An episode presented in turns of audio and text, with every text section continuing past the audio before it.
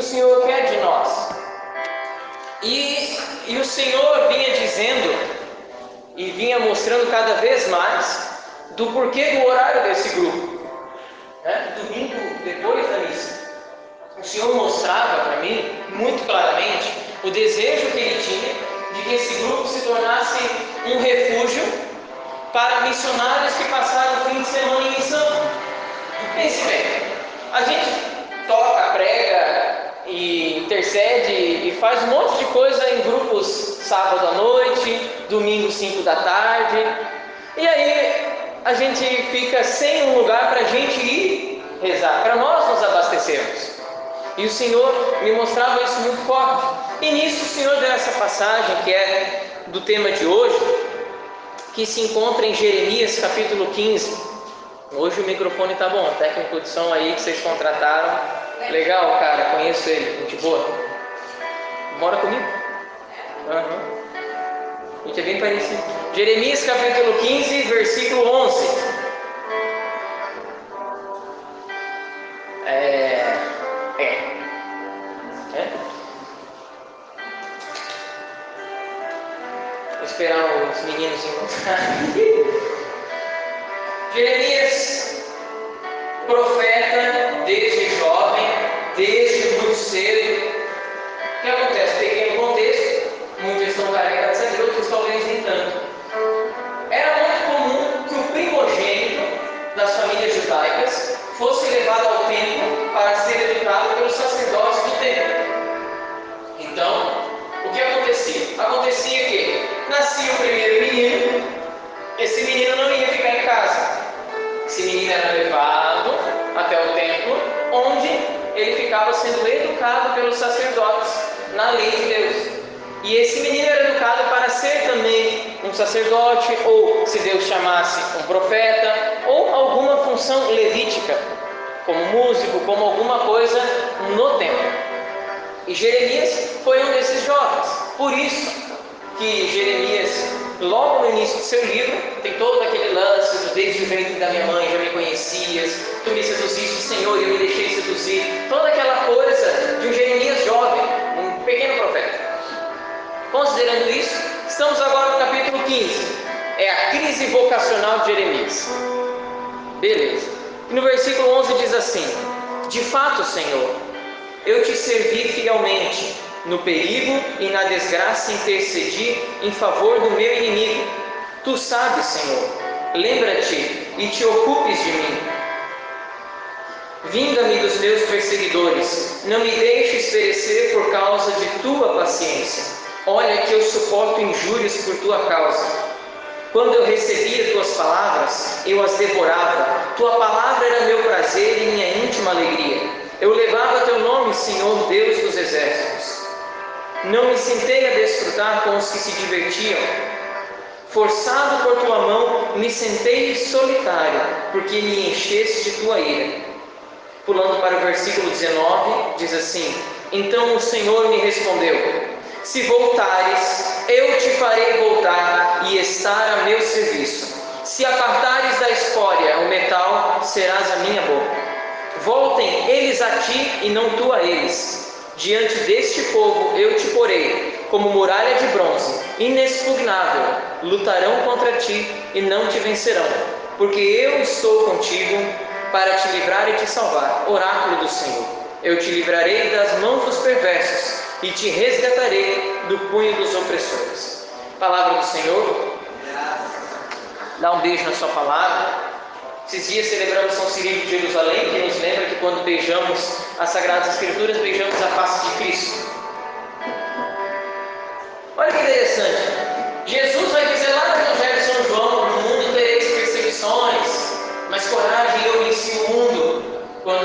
Fala da nossa missão de sermos também evangelizadores. Ótimo. Mas aqui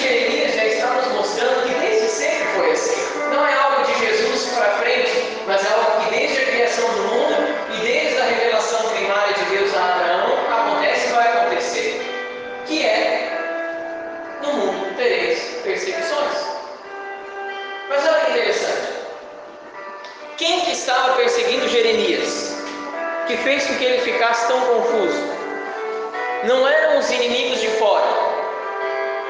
Porque quando a gente pensa em perseguição, a gente pensa, em primeiro lugar, na perseguição que a gente sofre quando a gente entra na igreja e começa a nossa caminhada, que é a perseguição dos nossos colegas de escola, dos nossos colegas de trabalho. Essa é a primeira perseguição que vem na cabeça. Porque de fato é uma perseguição que de fato é difícil. Não vou dizer que não é. Mas é uma perseguição. Mas é uma perseguição que você consegue aguentar, por quê? Porque você participou de um grupo de oração, um grupo de oração como esse, aí você vem para cá, tem mais gente que passa por isso. Você dialoga, você conversa, você troca experiências. Todos nós passamos por isso. A perseguição que Jeremias estava tendo e sentiu-se tão, tão preso por ela a ponto de, de ter uma crise vocacional enquanto profeta, era a perseguição do próprio povo. A perseguição de dentro. E essa perseguição é mais dolorosa e muito mais difícil do que a perseguição externa. Porque você espera, como missionário, como profeta do Senhor, como músico, como intercessor, ou como jovem de Deus, você espera que as pessoas de dentro do teu povo te apoiem, esteja contigo. Mas o que acontece é que muitas vezes quem está dentro da igreja começa a te perseguir, a caçar a tua cabeça.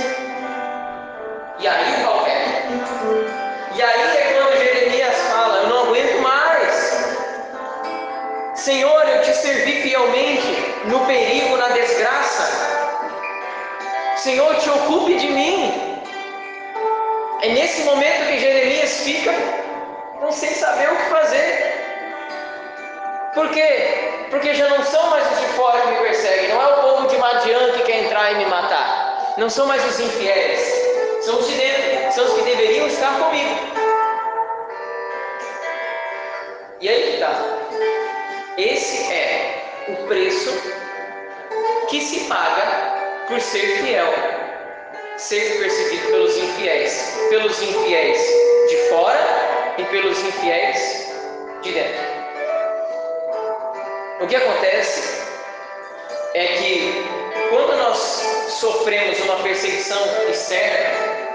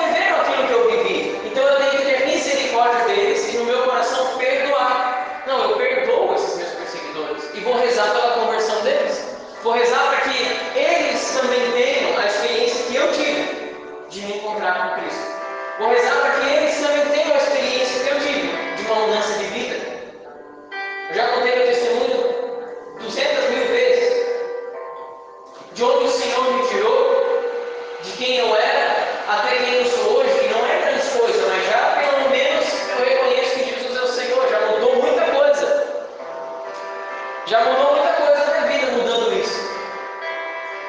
E isso é maravilhoso e eu rezo para que mais pessoas tenham essa experiência de reconhecer que Jesus é o Senhor, porque não existe pessoa tão ruim que Cristo não consiga consertar. Não existe pessoa que, que seja tão ruim que não tenha conserto.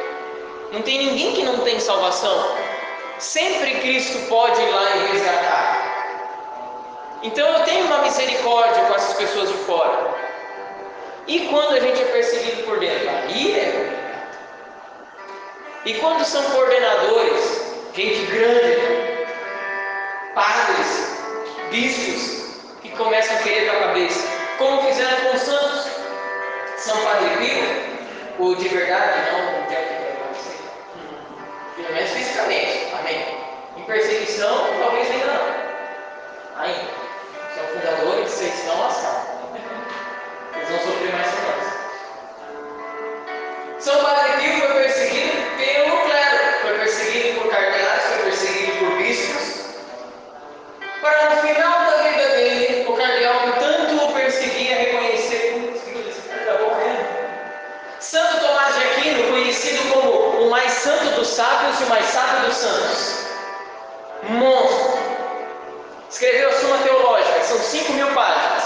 Toda vez que alguém vem com alguma dúvida sobre a fé, Qualquer dúvida.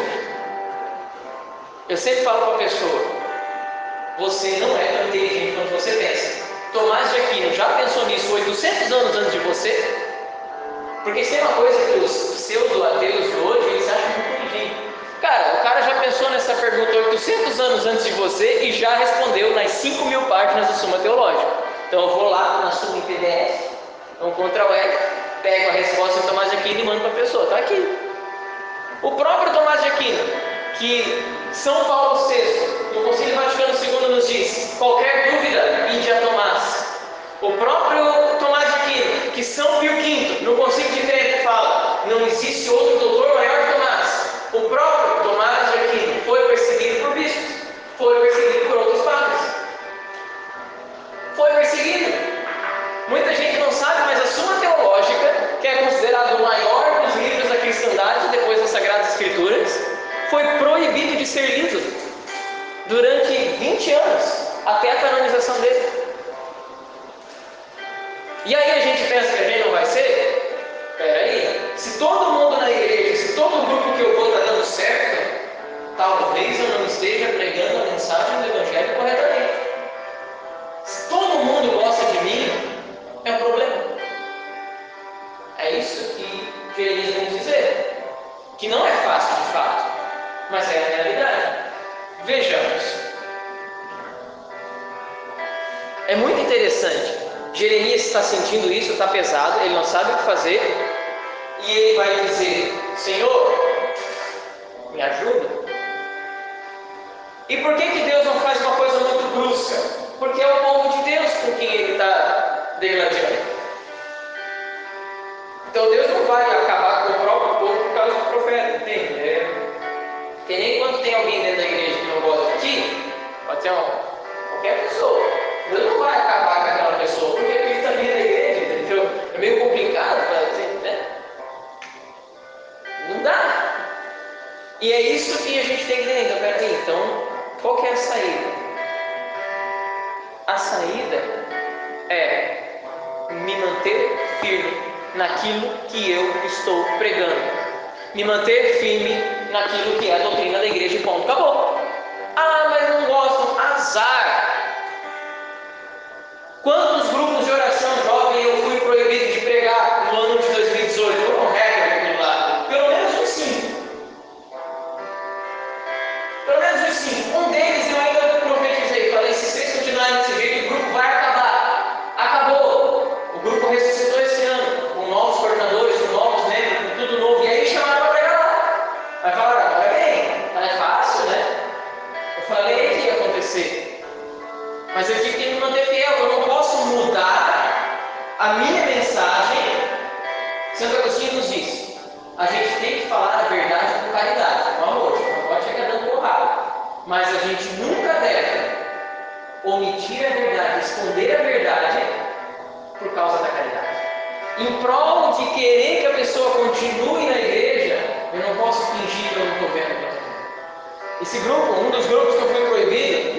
gravação, vai para o Spotify também.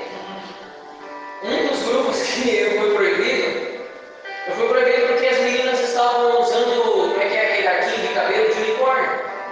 E eu falei, é uma criatura consagrada a Satanás. E no momento de oração eu derrubei um daqueles arquinhos no sol. A menina estava perto de mim na hora que eu tinha e pisei e quebrei o negócio. E falei, que quando vocês continuarem se consagrando a Satanás por meio de objetos, esse grupo lá para frente vai acabar. Acabou! O grupo acabou. Valeu a pena? Valeu. Valeu. Valeu, valeu. Muito a pena. Teve grupos, muitos grupos, que eu sei que eu e meus irmãos de caminhada, o Ângelo, o Yuri, o Jack, que eu sei que estão proibidos até porque não pode levar esses são muito radicais. Esses não podem. O Anderson Reis, um dos maiores pregadores do Brasil, proibido na nossa diocese. Porque uma vez ele estava pregando num grupo e uma pessoa viu, não gostou, falou com tal, falou com tal, falou com tal, falou com tal, e acabaram proibindo o cara. Então, se você está sendo proibido perseguido, é porque está certo. É porque está indo bem. Mas dói.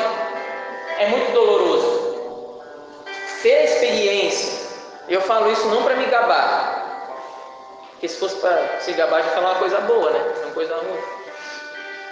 Tem que falar coisa ruim para se gabar, meu Deus. É só aquelas velhas no final do bingo que competem para ver quem tem mais doença, tá ligado? Ah, eu tomo 30 remédios de manhã, um para pressão, um para coração, não sei o quê. Tem, tem isso. Minha família tem assim as pessoas que ficam competindo doença. Quem está mais doente? Uh! Uh! Quem tiver mais doença ganha. Ei! Fica mostrando exame, trocando remédio, uma loucura. Quando você tem a experiência de ser perseguido por sacerdotes, por pessoas maiores, teu cerco se fecha. E você pensa, Senhor, será que eu estou certo? Será que eu estou certo? Será que eu não, realmente não estou sendo radical demais? Você começa a se colocar na parede, meu Deus do céu, agora lascou. Porque se eles estão me perseguindo, Jesus é padre. Jesus não é só um padre, são dois, e agora? São dois padres contra mim. Ou mais, como foi o meu caso, foram alguns. E agora, para de repente me vir um Moisés Rocha, famoso gordo de Minas Gerais, como ele mesmo se chama, e eu bati um papo com ele, e eu assisti a pregação dele e falei, peraí, mas ele está pregando uma coisa que eu estava pregando. Então talvez eu não esteja sendo radical demais. E eu fui bater claro com ele sobre esse lance de perseguição, porque eu sei que ele é proibido em uma parte do lugar do Brasil. Ô brother, te fala aí, é tá Aí ele falou assim para mim, não, mulher, não, você está certo. Vamos colocar como em você? Como colocaram João Batista. João Batista foi morto porque falou para Herodes que ele não deveria ficar pegando a mulher do irmão dele. Esse foi o motivo da morte de Herodes. Quem matou Jesus? Os protestantes colocaram na cabeça das pessoas que foram os romanos. Não foram. Não foram os romanos. Os romanos executaram, fizeram a parte da mão de obra da paixão de Cristo, vamos dizer assim. Quem condenou Jesus à morte? Os judeus, povo que era o povo a quem Cristo pertencia. Cristo nasceu judeu e foi morto pelos judeus. Os romanos não estavam nem aí. Tanto que Pilatos queria soltar Jesus.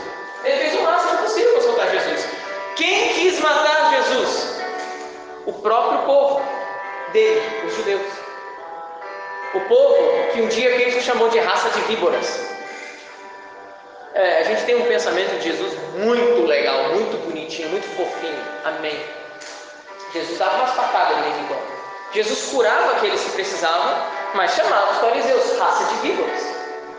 Ou quando ele aponta para os fariseus e fala: O reino do céu será tirado de vós e será dado a uma nação que produzirá fruto. Que é essa igreja.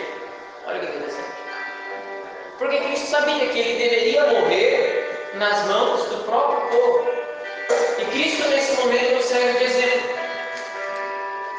Nós vamos padecer muitas vezes dentro da nossa família.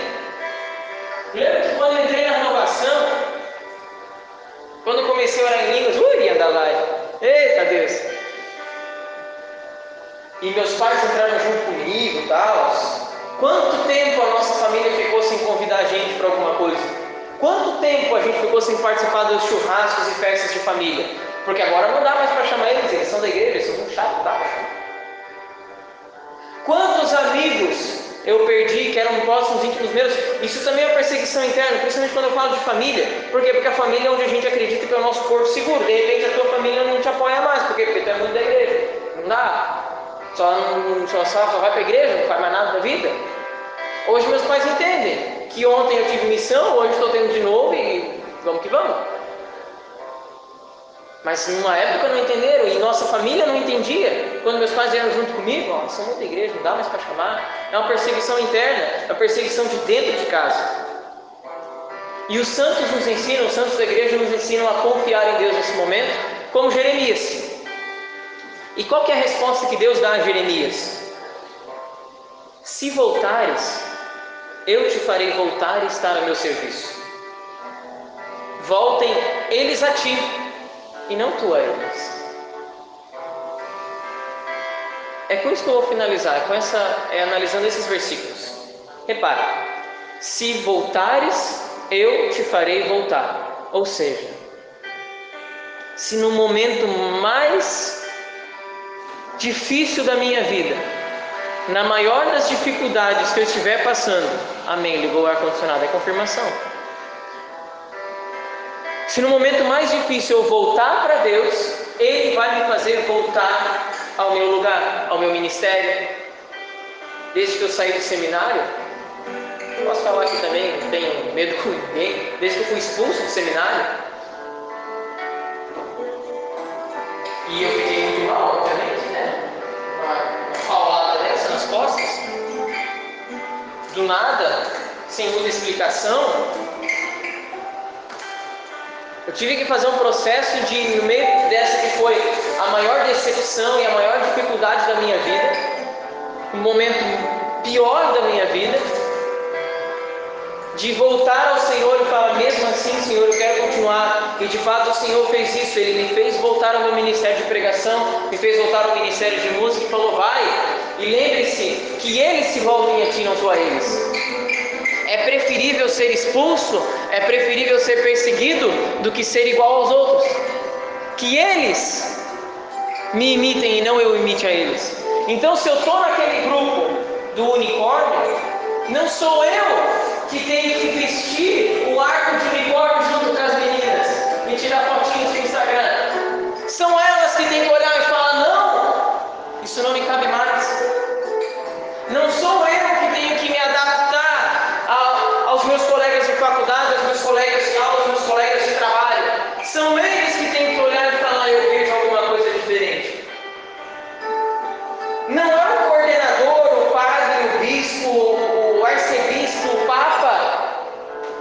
Não são eles que às vezes estão perseguindo, às vezes por motivo justo, às vezes você merece ser perseguido mesmo.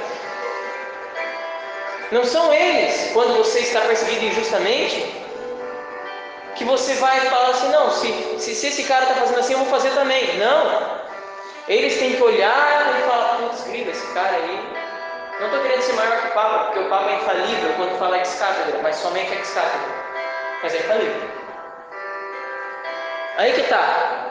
O meu exemplo tem que ser exemplo para quem está sendo meu perseguidor, porque senão eu estou sendo um coelho e estou dando razão para ele.